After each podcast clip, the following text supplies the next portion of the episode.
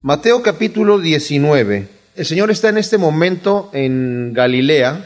Ha estado desde hace, ya desde el capítulo 17, vimos que en el versículo, eh, parece que es el versículo 22, nos dice, estando ellos en Galilea, Jesús les dijo eh, que el Hijo del Hombre iba a ser entregado.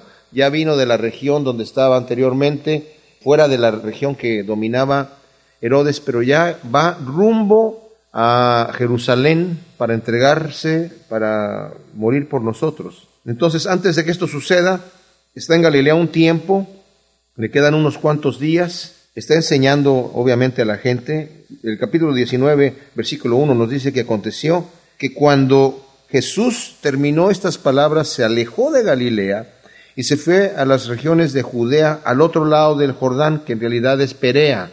Judea está de este lado del Jordán y del lado oriente está eh, Perea, lo que era la región de Perea.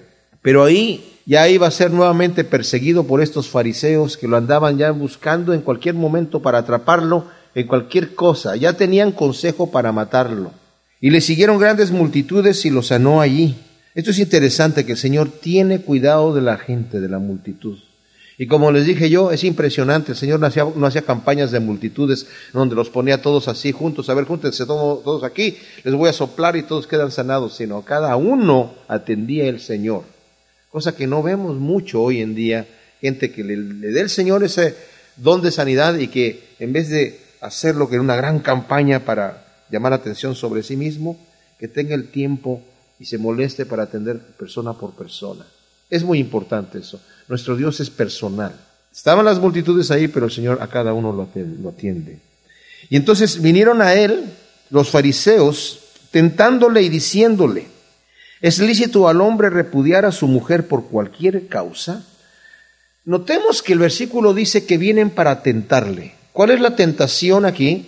La tentación es que ellos querían dividir el pueblo. Había dos interpretaciones acerca de Deuteronomio capítulo 24, en donde el Señor da el tema del divorcio. Se los voy a leer, si no quieren voltearlo ahí. Dice, cuando alguno tomare mujer y se casare con ella, y si no le agradase por haber hallado en ella alguna cosa indecente, le escribirá carta de divorcio y se la entregará en su mano y la despedirá de su casa. Y salida de su casa, podrá ir y casarse con otro hombre, pero si la aborreciere este último y le escribiere carta de divorcio, y si la entregare en su mano y la despidiere de su casa, o si se hubiese muerto el postrer hombre que la tomó por mujer, no podrá su primer marido que la despidió volverla a tomar para que sea su mujer después que le fue envilecida, porque es abominación delante de Jehová y no has de pervertir la tierra que Jehová tu Dios te da por heredad. O sea, esto para muchos de los intérpretes de la ley estaba como muy, muy abierto a, interpretarlo de muchas maneras, porque dice, si alguno quiere repudiar a su mujer, echarla de la casa, o sea, era decirle, te me vas, por haber encontrado en ella alguna cosa indecente. Pues que es una cosa indecente. Había dos escuelas de interpretación. Estaba la escuela del rabino Shammai, que decía que solamente por causa de fornicación la podía despedir. Pero algunos decían eso no puede ser porque fornicación, si fue por que eh, es una mujer fornicaria, pues debería de morir de acuerdo a la ley. Si fue por adulterio, pues también debería de morir de acuerdo a la ley. Pero vemos en el caso de José que él entendía que María había cometido adulterio antes de que el ángel hablara con él, dijo, y pensó repudiarla en su corazón en secreto. O sea, cumplir la ley, no hacer nada era no cumplir la ley, pero en secreto en su corazón dijo, bueno, yo voy a estar con ella, pero no voy, no voy a, tener relación marital con ella ya, la voy a repudiar en mi corazón, en secreto, porque no quiero verla, que la gente la, la humille y que le vayan a hacer algo a ella. Bueno, pero había otro rabí, Gilel, que decía que podía ser por cualquier causa, prácticamente si la mujer cocinaba mal, si le, se le quemaba el pan, si le ponía mucha sal a la sopa, si cuando hablaba, hablaba mucho y era muy gritona cuando hablaba y la, llamaba mucho la atención o qué sé yo, por cualquier motivo no, no, no eh, planchaba o lavaba bien la ropa, no tendía bien al marido de alguna manera, el marido podía decir, he encontrado una cosa indecente. Lo único que tenía que decir es tres veces te divorcio, te divorcio, te divorcio, y le escribía el papelito, se lo daba en la mano y la mujer tenía que salir de su casa.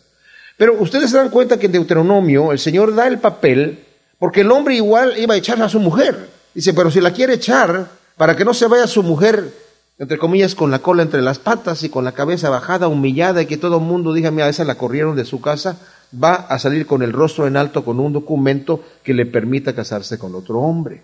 Y es tal la situación que incluso dice, si llega a morir el hombre que la toma ahora, no la puede tomar el primero que la, que la echó porque ya la envileció, la humilló.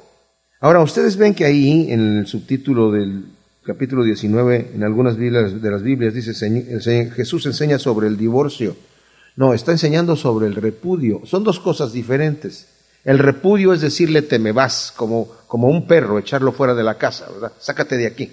El divorcio era el documento que se le entregaba para que la mujer pudiera salir de su casa con el rostro en alto.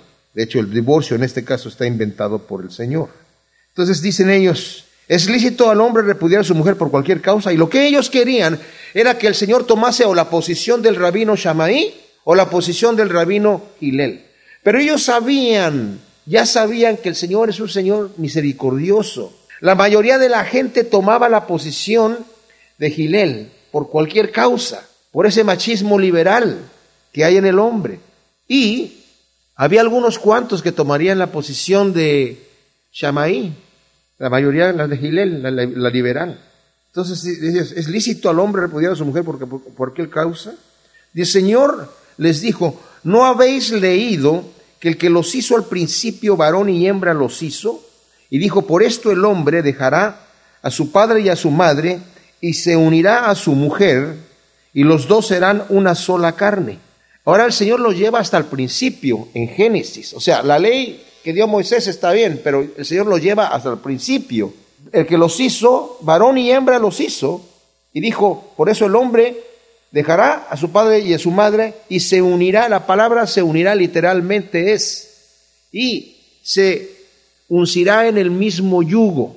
La palabra cónyuge viene de allí, de que estamos en el mismo yugo, el esposo y la esposa. Así que ya no son más dos, sino una sola carne. Por tanto, lo que Dios ha puesto en ese, uncido en ese yugo, no lo separe el hombre. Le dijeron, eso es lo que ellos querían escuchar. Ellos querían escuchar que, que, el Señor se pusiese de esa posición, decir, no, no, la, no se puede separar.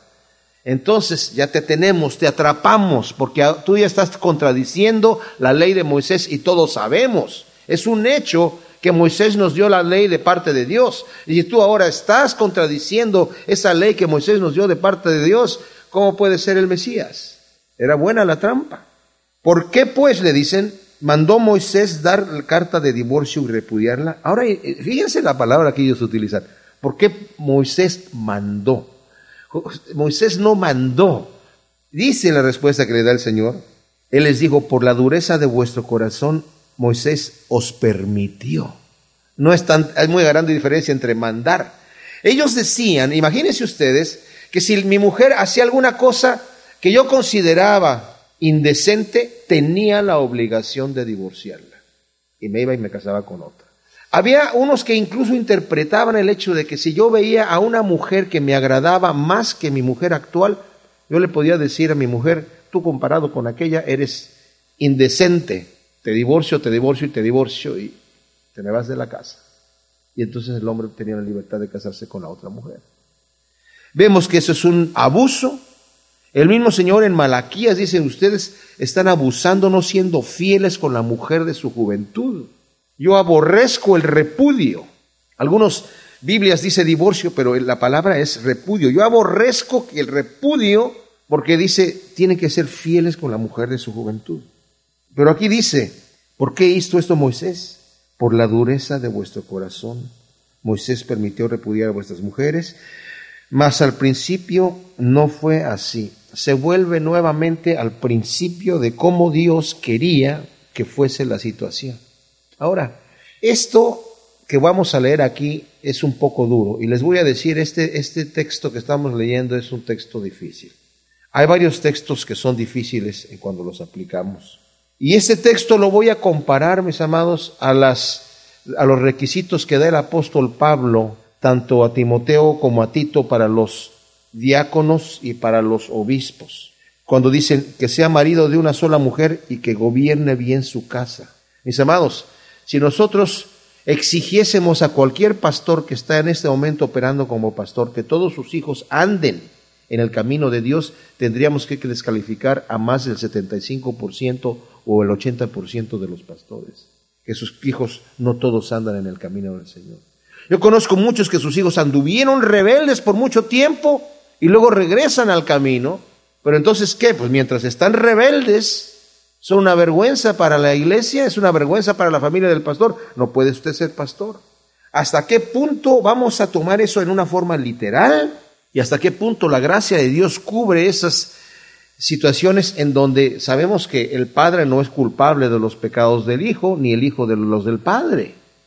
Hay una responsabilidad que sí tenemos nosotros los ministros de dar un buen ejemplo a nuestra familia y es muy probable que muchas de las veces el hijo que, se, que abandona el camino de Dios es porque el padre o no supo darle un buen testimonio a su hijo, o fue en la iglesia muy bueno y un ogro en la casa, o trabajó demasiado en el ministerio, esto sucede mucho, y no tiene tiempo para su propia familia, para pastorear a su propia familia, pastorear al resto de la iglesia, atiende los problemas de los demás, pero no toma tiempo para atender los problemas de su propia familia. No sé, yo tengo la bendición, la gracia de Dios que mis hijos andan en el camino del Señor, gracias a Dios, aleluya. Pero no quiere decir que esto se tenga que aplicar así, con una forma severa y cortada, y, y, es así, ¿verdad? Tus hijos no andan caminando en el camino del Señor, no puede servir en el ministerio. Imagínense ustedes a cuánta gente tendríamos que descalificar. Y ahora aquí dice el Señor, yo os digo que cualquiera que repudia a su mujer, salvo por causa de fornicación. Y esto solamente se encuentra en Mateo. Está en, en Mateo, en Lucas y en Marcos este asunto, pero solamente en Mateo se da la dispensación de por fornicación. ¿eh? Lo pongo ahí para, entre paréntesis. Salvo por causa de fornicación. Y se casa con otra adultera. Y el que se casa con la repudiada adultera. Marcos incluso dice, y si la mujer también repudia a su marido y se casa con otro, ella adultera también. Ahora fíjense lo que sucede. Los mismos discípulos estaban del lado de, Gilel, el, rabino eh, liberal, porque los discípulos le dijeron, eh, si es así la condición del hombre con su mujer, no conviene casarse. O sea, si tengo que estar con mi mujer toda la vida, uy, pues entonces no conviene casarse. Y el Señor les dijo, no todos son capaces de recibir esto, sino aquellos a quienes es dado. Ahora, yo he escuchado la interpretación, mis amados, y se las voy a decir tal como la he escuchado, que el ideal que el Señor estaba hablando aquí era antes de la caída. Al principio Dios los hizo varón y hembra para que fuesen uno para siempre. Y es el plan de Dios que nuestros matrimonios duren para toda la vida. Hoy en día esto es anticuado. En la sociedad actual esto es anticuado. Cuando yo estuve una vez en Chile, hace mucho tiempo, yo tengo 39 años de casado, en aquel entonces tenía 17 años de casado, y me estaban entrevistando en una estación de radio, por cuanto soy músico, y en otra estación estaban, como me querían entrevistar también, envié a un amigo a que hiciera la entrevista de parte mía. Entonces a él le hicieron preguntas personales mías. Sí, ¿y está casado? Sí. ¿Y cuánto lleva de casado? 17 años. 17 años, sí, con la misma mujer, sí. Ah, caray, dijo el locutor, yo necesito conocer a este hombre, no conozco a alguien que esté casado por tanto tiempo. Me quedé impresionado. Y eso que en Chile no existía el divorcio en aquel entonces. Cuando alguien tenía que separarse, hacían el anulamiento.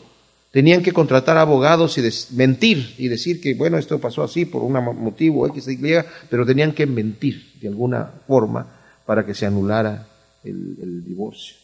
Como dije, el Señor está hablando de un matrimonio ideal. ¿Por qué dice el Señor que le permitió a Moisés dar esa carta de divorcio? Por la dureza del corazón. ¿Y eso cuándo sucede? Cuando hay pecado en la relación. cuando hay pecado en la relación. Y nadie me puede venir a decir a mí que el divorcio se hace sin que haya pecado. Cada vez que hay un divorcio es porque hay pecado. No sé qué pecado, no estoy diciendo de adulterio. Estoy hablando de un pecado que hay, tal vez de orgullo, tal vez de, lo que sea, pero hay un pecado ahí. Ahora vamos a nosotros a pensar por un momento, como a mí me sucedió, yo en Chile tuve un programa de radio en una estación cristiana. La, la estación, los de la radio me dijeron que querían que hablara yo de temas de familia. Y dentro de los temas de familia, en un momento dado, salió el tema del, del divorcio. Y yo daba un pequeño estudio bíblico y luego las llamadas por teléfono. Y a veces era tanto que yo me quedaba después de que se terminaba el programa unas tres horas recibiendo llamadas de gente que llamaba. Generalmente el 99% eran esposas que tenían problemas con sus esposos. Había una señora que me dijo, mi marido llega a la casa y me dice que me va a castigar. Le digo, ¿por qué la va a castigar? Nunca me dice por qué. Y me, me dice que me quite la blusa y me quema la espalda con un cigarrillo. ¿Qué hago? Le dije yo, por favor, deje a esa bestia. ¿Cómo va a vivir con una persona así? Dios no la va a obligar a usted a quedarse en esa manera. Había otra persona que llamó y me dijo, mi papá es pastor. Y mi marido y yo vivimos en una casita que está atrás de la casa donde viven mi papá y mi mamá. Me golpea todos los días y me deja sangrando. Una vez me dejó tirada en el piso, no me podía yo levantar en un charco de sangre y allí le dije yo, te voy a dejar. Él salió y fue por mi papá y regresó y me dijo mi papá, mi hijita, no te lo puedes dejar porque la Biblia dice que no te puedes divorciar a menos que sea por causa de fornicación. Le dije, no señora, eso es estar tomando la Biblia de una manera muy a la letra. Dios no le va a exigir a usted que se quede ahí como un costal de boxeador a recibir golpes y golpes y golpes de un hombre abusivo que toma la Biblia para decir es que esto es así y de aquí yo no me, me, salgo. Dice la escritura que a paz nos llamó el Señor. Pero muy, tenemos que tener mucho cuidado porque como lo dice Pablo en Primera de Corintios capítulo 7, eh, pues tampoco nos deja mucha libertad, ¿verdad? Para, para que podamos pensar que se puede uno separar como uno quiera. Dice en el versículo 10, a los que están unidos en matrimonio mando no yo, sino el Señor que la mujer no se separe del marido, y si se separa quédese sin casar o reconcíliese con su marido, y que el marido no abandone a su mujer. Y a los demás yo digo, no el Señor, si algún hermano tiene mujer que no sea creyente y ella consiente en vivir con él, no la abandone. Y si una mujer tiene marido que no sea creyente y él consiente en vivir con ella, no lo abandone. Porque el marido incrédulo es santificado en la mujer y la mujer incrédula en el marido, pues de otra manera vuestros hijos serían inmundos, mientras que ahora son santos. Pero si el incrédulo se separa, sepárese. Pues no está el hermano o la hermana sujeto a servidumbre en semejante caso, sino que a paz nos llamó el Señor. Pero dice, si se separa, quédese sin casar. Bueno, mis amados, yo aquí voy a tener que dar mi opinión. Mi opinión vale lo que valga mi opinión. Yo estoy seguro, casi seguro, que si una persona se separa de su marido porque su marido es un ogro, como los que acabamos, ejemplos que acabamos de dar, y esta mujer no tiene el don de continencia, que el Señor le va a decir, pues ni modo, mijita, tú escogiste esa cosa así y así te me quedas, ¿verdad? Porque él no ha cometido adulterio. Hasta que cometa adulterio, si él se llega a casar con otra, ya tienes oportunidad. ¿Será? ¿Será la cosa así tan estricta y tan, rígida de parte de Dios para con nosotros? No sé. Eso lo dejo a la, a la interpretación de cada uno. Tenemos un Dios misericordioso que perdona nuestros pecados pero yo no creo que el Señor va a decir, bueno, la cosa está así, de tajante. Aquí está hablando a una multitud que estaban diciendo que no podemos echar a nuestra mujer por cualquier causa, repudiarla cuando se nos pegue la gana. Pues ese era un caso extremo. ¿verdad? La mujer en esta época era considerada un esclavo. No comía con el hombre en su, en su mesa, se sentaba a comer con los demás sirvientes. El hombre se sentaba con sus amigos a comer. Pero, como les dije, incluso dice el Señor, no todos son capaces de recibir esto, sino aquellos a, quienes es dado. ¿Qué quiere decir este versículo? No sé, no sé. ¿Será que será como aquel versículo que dice el que tiene oídos para oír, oiga? Bueno, el que no tiene oídos para oír no se va sin culpa. Así que, ¿qué querrá decir esto? No lo sé, hermanos. No lo sé. Son temas, como dije, es un, es un tema difícil, pero yo creo que el Señor en su misericordia no nos va a obligar a vivir en un infierno. Como dijo Vernon McGee, o el matrimonio está hecho en el cielo o está hecho en el infierno. No hay tercer lugar. O se vive en una relación preciosa, que uno disfruta a su familia, a su mujer, en donde, donde, donde Dios está siendo alabado en esa relación, o se vive un verdadero infierno. Ahora, cuando hay pecado, no necesariamente echémosle la culpa de que fue hecho en el infierno. Puede ser porque nosotros vamos trayendo ese pecado y si lo quitamos de allí, el Señor puede sanar cualquier cosa en el matrimonio. Y hay mucho de eso en la Biblia que el Señor nos, eh, eh, enseña para que amemos nosotros esposos a nuestras mujeres como Cristo amó la iglesia. Es una relación tan íntima y preciosa que el Señor la compara con nuestra relación con Él y nosotros. Lo dice, pues hay eunucos que nacieron así del vientre de su madre, hay eunucos que son hechos eunucos por los hombres y hay eunucos que asimismo se hicieron eunucos por causa del reino de los cielos. El que sea capaz de recibir esto, que lo reciba. Cuando habla de eunucos hay gente que lo toma como célibes y hay gente que lo toma como gente que es incapacitada para tener sexo. Pueden ser las dos cosas. O gente que ha sido castrada. Pueden ser las tres cosas. Dice, hay eunucos que nacieron así del vientre de su madre. Hay gente, esto puede ser gente que nació y que tienen el don de continencia y no tienen problema y pueden vivir sin casarse toda su vida. ¿Se referirá a eso? Posiblemente. O puede referirse también a gente que nació incapacitada de tener relaciones sexuales. Hay eunucos que son hechos eunucos por los hombres. Bueno, esto sí lo sabemos. En muchos de los reinados eh, sobre todo en el oriente, los reyes que tenían a, los cercanos los hacían eunucos. Es, eh, el capitán de la guardia de Faraón eh, era eunuco, ¿verdad? En donde vivía José. Y a Daniel, Mesac, Abed, Negó y Sadrach los pusieron eunucos para estar en la corte de, de Nabucodonosor y por eso fueron entregados a cargo del jefe de los eunucos, ¿verdad? O sea que muchos los hombres los hicieron eunucos. Dice, pero hay otros que se hicieron por causa del reino de los cielos. Esto más bien creo que se refiere a mantenerse célibe, como dice Pablo, quédense como yo. Pablo estuvo casado, se cree porque fue parte del Sanedrín, su mujer o lo dejó o enviudó, pero eh, él eh, aconseja quedarse eh, célibe, pero también dice el Señor, el que sea capaz de recibir esto, que lo reciba. Orígenes, uno de los primeros padres de la iglesia, él se castró pensando que eso era lo que decía este versículo. Y después se dio cuenta que no era lo que decía el versículo, pero ya era demasiado tarde. Mateo 19, 13 dice que mientras él está hablando acerca del repudio, acerca de eh, este tremendo tema tan difícil y acerca del de, eh, el celibato, entramos al versículo 13 donde nos dice que le fueron presentados unos niños para que pusiese las manos sobre ellos y orase y los discípulos les reprendieron, nos reprendieron a los padres, a los que le estaban trayendo a los niños, no a los niños, ¿verdad? Ahora, los discípulos me imagino que estaban pensando que estaban haciendo su trabajo como de ujieres. ¿Verdad? Es el maestro, está en su cátedra, está enseñando cosas importantes y de repente vienen unos con unos niñitos para que les ponga las manos y los, y, los, y los bendiga. Eh, están interrumpiendo cátedras, acaba de hablar de, del matrimonio y nos, ya nos puso nerviosos y ahora está hablando de los eunucos y estamos ahora más nerviosos y le empiezan a traer niños, ¿verdad?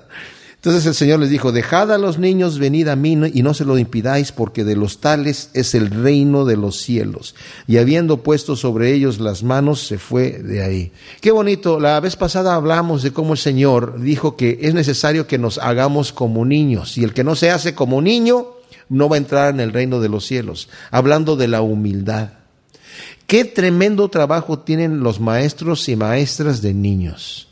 De poder moldear el carácter de los niños mientras son pequeños. Nosotros los padres también tenemos ese trabajo. ¿verdad? No dejemos a la iglesia ahí, bueno, allí que los eduquen cristianos y aquí en la casa que hagan lo que quieran. Los niños son unas esponjas. Van a tener que llegar un momento dado a la edad de ser responsables de sus propios actos. Pero aquí el Señor dice, dejad a los niños venir a mí, no si lo impidáis. Dice, y habiendo puesto sobre ellos las manos, los bendice y se va de ahí. O sea, Qué bonito es que un niño crezca sabiendo quién es el Señor. Saben que eso nunca se les va a olvidar. Puede que después se aparten del camino, pero las cosas que aprendieron en el principio lo van a tener siempre allí, siempre ahí. Mi suegro fue hijo de pastor y murió ateo. Creció ateo.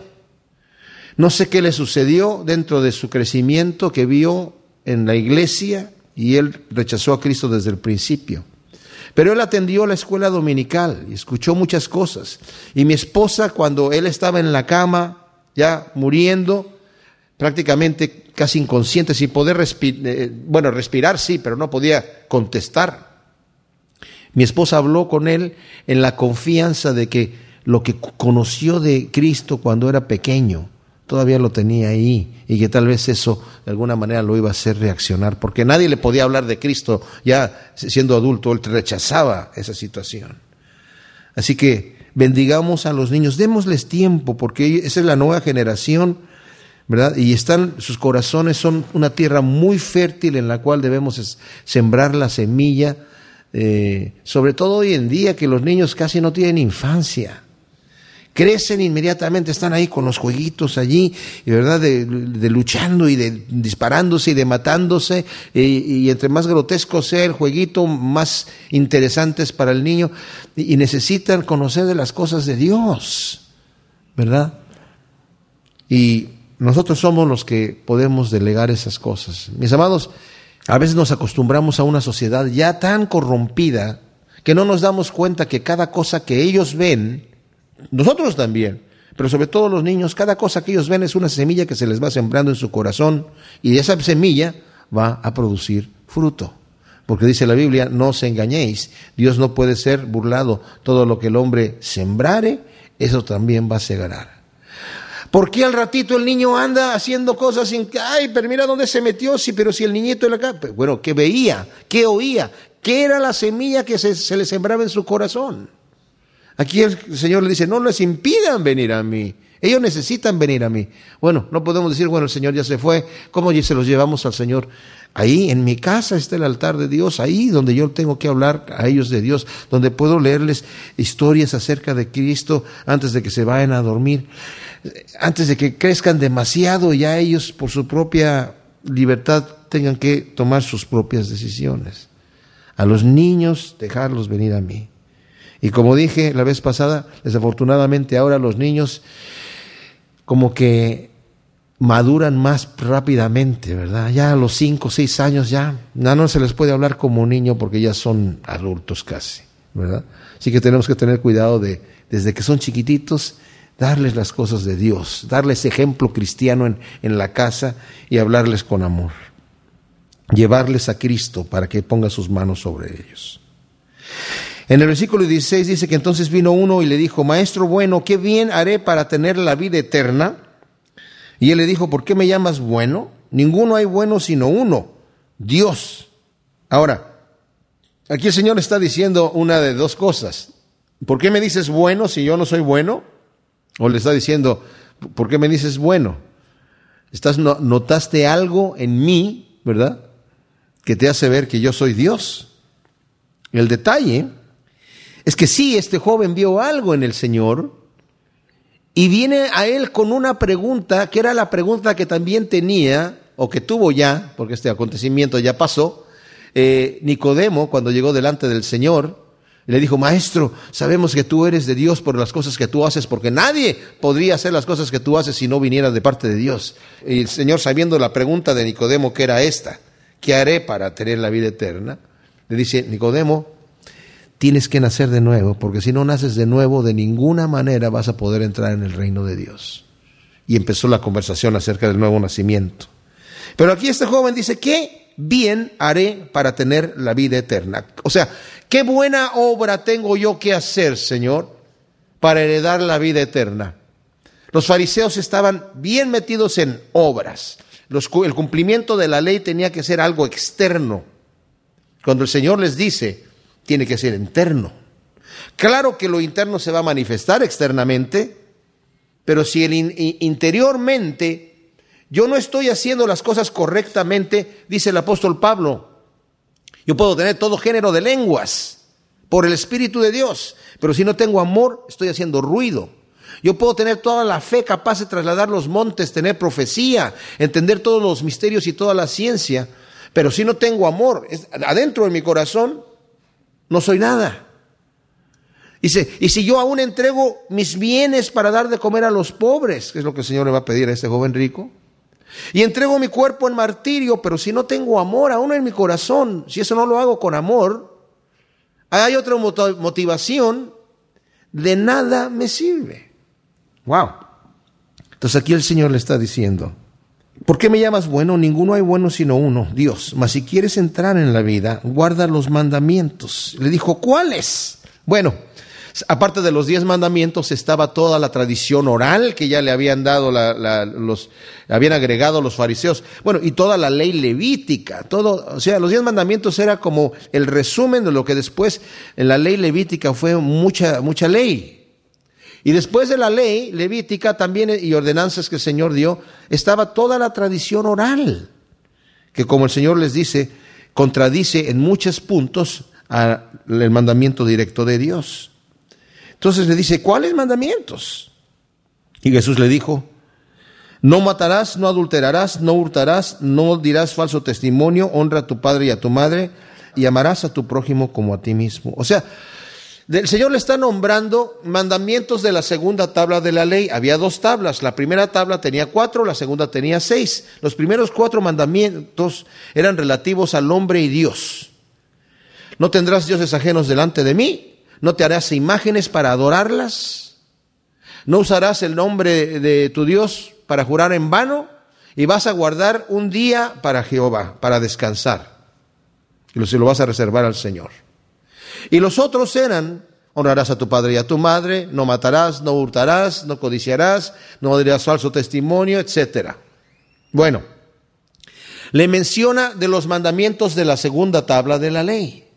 Y le añade, fíjese, este no estaba en la tabla de la ley. O sea, ¿cuáles? Dice, no matarás, no adulterarás, no hurtarás, no dirás falso testimonio, honra a tu padre y a tu madre. Y de esa manera amarás a tu prójimo como a ti mismo. Ustedes saben que cuando al Señor le preguntan, Maestro, ¿cuáles son los, el más grande mandamiento? Él sin titubear dijo, el más grande mandamiento es amarás a Dios con toda tu alma, con toda tu mente y con todas tus fuerzas. Y el segundo es semejante, amarás a tu prójimo como a ti mismo. Con esto, dice el Señor, de estos dos mandamientos depende toda la ley y los profetas. O sea, todo lo que Dios demanda de mí está en amar a Dios con toda mi alma, con todas mis fuerzas y, en amar a mi prójimo como a mí mismo. ¿Por qué? Porque si yo amo a Dios con toda mi alma y con todas mis fuerzas, no voy a adorar a otros dioses, no voy a hacer imágenes para postrarme entre ellas y no voy a usar su nombre para jurar en vano. Voy a cumplir toda la primera tabla de la ley. Y si yo amo a mi prójimo, voy a cumplir la segunda tabla de la ley. Y cumpliendo eso, cumplo todo lo que Dios el Señor quiere que yo haga. Entonces el joven le dijo, todo eso lo he guardado desde mi juventud, ¿qué más me falta? Fíjense, él pudo haber dicho, maestro, ¿eso es la cosa? ¿Eso es lo que tengo que hacer? Oye, pues eso lo he hecho desde mi juventud. Muchas gracias, buenas tardes, ya sé que tengo la vida eterna. Buenas tardes, nos vemos, ¿eh? Y ya. Pero su conciencia no lo dejaba tranquilo. Dijo, Señor, todo eso lo he cumplido desde mi juventud. ¿Qué más me falta? Y el Señor va a revelarle aquí que está mintiendo, que él cree que está haciendo algo que no hizo. Y le dice, Jesús le dijo, si quieres ser perfecto, anda, vende lo que tienes y dalo a los pobres y tendrás tesoro en el cielo y ven y sígueme. Oyendo el joven esta palabra, se fue triste porque tenía muchas posesiones. Ahora, fíjense, le dice, si tú quieres ser perfecto, este mandamiento, mis amados, no es para toda la gente. El Señor a cada uno nos da mandamientos diferentes. El Señor no nos trata a todos igual. La Biblia dice que el Señor no hace acepción de personas, pero no todos somos iguales. Y un padre sabio no trata a todos sus hijos iguales, porque unos requieren de diferente tipo de atención que otros. Y el Señor nos trata a cada uno de acuerdo a como nosotros somos y nos da lo que, lo que necesitamos cuando venimos delante de Él. Este joven estaba aseverando en su corazón que amaba a su prójimo como a sí mismo. El Señor le acaba de decir, eso es lo que tienes que hacer. Ah, sí, amas a tu prójimo como a ti mismo, sí. O sea, tú no querrías verte como está ese mendigo ahí, ¿verdad? Si, si, si tú tienes posesiones, tú querrías compartir con ese mendigo lo que tú tienes porque tú lo amas como a ti mismo, ¿sí o no? Entonces, vende lo que tienes y dalo a los pobres y todos van a tener iguales y vas a ser perfecto porque vas a estar cumpliendo lo que tú dijiste. Ahora, fíjense, el Señor a Saqueo, por ejemplo, no le pidió esto. Saqueo, cuando conoció al Señor, Saqueo era un publicano. Y él estaba tratando de subirse a un, a un sicómoro para poder ver desde arriba a Jesús que iba a pasar por allí, cuando venía a Jericó, porque era muy bajito de estatura y pues brincaba mucho, pero no lo alcanzaba a ver. Entonces se subió ahí al, al árbol este y desde ahí lo vio, y cuando el Señor lo vio arriba en el árbol, le dijo, Saqueo, desciende, porque hoy voy a, posar en tu casa. Y luego la gente se puso, pero ¿cómo este te atreve a entrar en la casa de un publicano? O sea, el publicano era considerado casi ni judío. Y ya en su casa puesto en pie, sin que el Señor le obligue a decir nada, Saqueo se pone de pie y dice, Señor, doy la mitad de mis bienes a los pobres y si he defraudado a alguno, se lo pago por cuadruplicado. Y seguramente que sí había defraudado a más de alguno. Y el Señor le dijo, hoy ha venido la salvación a tu casa. No le dijo, saqueo, saqueo, espérate. O sea, la, mitad a los pobres, la mitad a los pobres. Bueno, no, tres cuartos, Señor. ¿Tres cuartos a los pobres? ¿Tres cuartos? Bueno, todo. Ah, ahora sí. Ahora sí ha venido la salvación a tu casa, saquito. No, la cosa no es así. Ananías y Zafira cuando llegan delante de, Pedro y venden su heredad y dice, hemos vendido nuestra heredad en tanto. Y, era mentira porque eh, eh, vendieron su heredad y se quedaron con parte del dinero, ¿verdad? Porque la gente estaba acostumbrando, en ese momento eran como todo el mundo andaba vendiendo, nadie les estaba exigiendo hacer eso, nadie. Pero ellos lo estaban haciendo de corazón, vendiendo sus bienes y trayendo todo delante de los apóstoles para que lo repartieran por igual. Eh, y llegan Ananías y Zafira con su mujer y dijimos, ah, hemos vendido nuestra heredad en tanto y aquí está el dinero. En tanto la vendieron, en tanto la vendimos. Y le dice Pedro, ¿por qué Ananías dejaste que Satanás llenara tu corazón para mentir? Porque no, no, no, me has, no has mentido a hombre, has mentido al Espíritu Santo. Y al, al haber mentido al Espíritu Santo le has mentido a Dios. Y dice que en ese momento cayó muerto. Y enseguida lo sacaron, porque ahí los enterraban calientitos. ¿eh?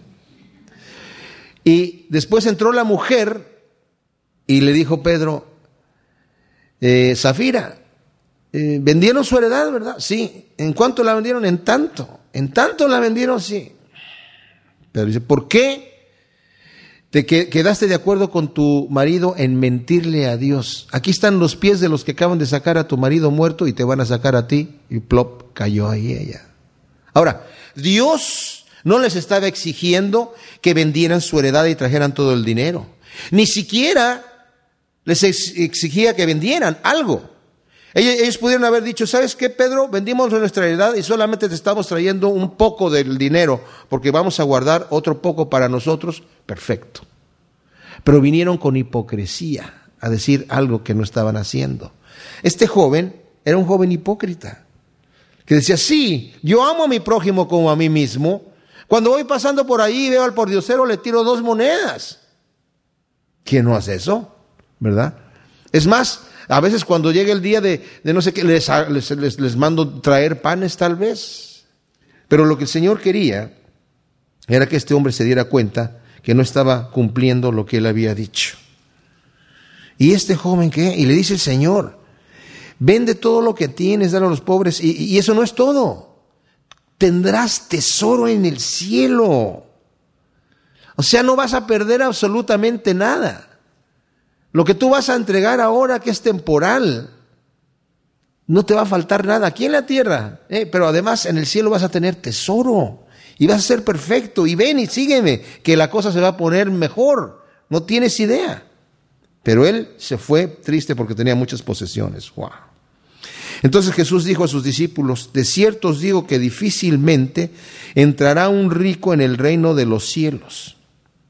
Otra vez digo que es más fácil pasar un camello por el ojo de una aguja que entrar un rico en el reino de Dios. Ahora, eso de la aguja tiene dos interpretaciones.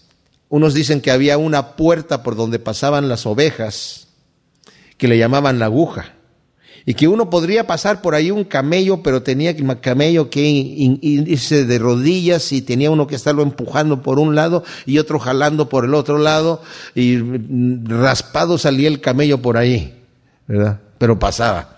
Yo no creo que el Señor se está refiriendo a esto.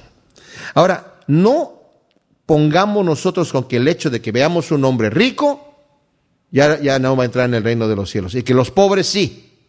Una vez recibí un email de una persona que dice, pero ¿por qué estás diciendo que los pobres de espíritu? ¿Por qué todos los evangélicos se basan en, Mateo? En Lucas dice, bienaventurados los pobres porque ellos recibirán el reino de los cielos. Pobres a secas. Bueno, hay pobres que son muy pecadores. Y el hecho de no tener bienes en esta tierra no me hace calificar automáticamente para entrar en el reino de Dios. Asimismo, el hecho de tener muchos bienes en esta tierra no me descalifica para entrar en el reino de Dios. Veamos Abraham. ¿Cuánto el Señor lo bendijo a Abraham? Tremendamente. A Isaac, a Jacob, al rey David. Y podemos imaginarnos a miles y miles de personas más, ¿verdad? Daniel en, eh, en el reino de eh, Nabucodonosor, dice que el rey lo honró mucho. Honra significaba entregarle riquezas. ¿Qué hacía con sus riquezas? No sé. ¿Le daba de comer a los pobres? No sé. Pero está en el reino de los cielos. ¿Cuánto dinero entregaba David a los pobres? No sé. Pero a este joven, el Señor le estaba diciendo esto y por eso dice, este joven prefirió irse de, de, una pregunta que él tenía en su corazón, fíjense bien, que lo estaba inquietando, ¿qué debo hacer para entrar en el reino de los cielos? Y cuando escucha la respuesta dice, yo todo eso lo he hecho desde mi juventud. No, no es cierto, mira, te lo voy a comprobar. Vende todo lo que tienes, entrégalo a los pobres. Con eso me demuestras que sí amarás, amas a tu prójimo como a ti mismo, pero tranquilo, ¿eh? Vas a tener tesoro en el reino de los cielos. Me voy. Por las puras riquezas me voy. Wow. Sus discípulos oyendo esto se asombraron en gran manera diciendo, ¿quién pues podrá ser salvo? Y mirándolos Jesús les dijo, para los hombres esto es imposible, mas para Dios todo es posible. Esto es más profundo de lo que así a primera vista es. Nosotros no podemos hacer nada para Dios en nuestras fuerzas, nada. Todo lo que hacemos en nuestras fuerzas humanas para Dios, mis amados, dice la Biblia, son trapos de inmundicia. Es más ya como cristianos. Cuando yo digo, sí, ahora sí que me voy a portar bien y ahora voy a echarle las ganas para estar con el Señor y voy a, visitar el hospital y a orar por los enfermos. Y podemos hacer un montón de buenas cositas para el Señor. Pero muchas de esas cositas pueden llegar a ser también trapos de inmundicia. Entonces, ¿qué hago? Ahora como cristiano, ¿qué hago para poder hacer que lo que yo haga para Dios sea agradable y perfecto, tengo que presentar mi cuerpo en sacrificio vivo. Esto significa, la carne no tiene decisión en este asunto. Yo me acuerdo que antes trabajaba en una iglesia, cada año nos reunían y nos decían, escriba cada uno la visión que tiene y la estrategia y cómo va a desarrollar aquella estrategia para el ministerio de la visión que tiene cada uno. Y yo me quedaba siempre como la visión, pues yo quiero la visión que el Señor me dé. Yo quiero obedecer a mi, yo quiero solamente obedecer a mi Señor. Lo que Él me diga que yo haga, eso es lo que yo quiero hacer. A veces somos tan, tan activos que no estamos obedeciendo a Dios. Es como un siervo que de repente está parado allí eh, a, la puerta de, su, de su amo y su amo cada día le pide un café y va y se lo trae. Y cierto día dice, mi amo todavía no se levanta, le voy a traer el café para que cuando me lo pida inmediatamente ya lo tenga ahí en la mano. Y sale a preparar el café y se levanta el amo y lo llama y no está. Pero se acerca otro siervo y dice, sí, ¿qué, quiere? Este, ¿dónde está fulano? Se fue a preparar un café. No, un café, no, no, no me siento bien, lo que quiero es un té. Ah. O sea, el, otro siervo se fue a perder el tiempo a, hacer lo que creía que su amo quería hacer por no prestar oído. Tenemos que estar atentos a, lo que el Señor quiere que hagamos todo el tiempo. Y así podemos, nuestras buenas obras van a ser no trapos de inmundicia, sino buenas obras que van a ser agradables y perfectas para nuestro Dios.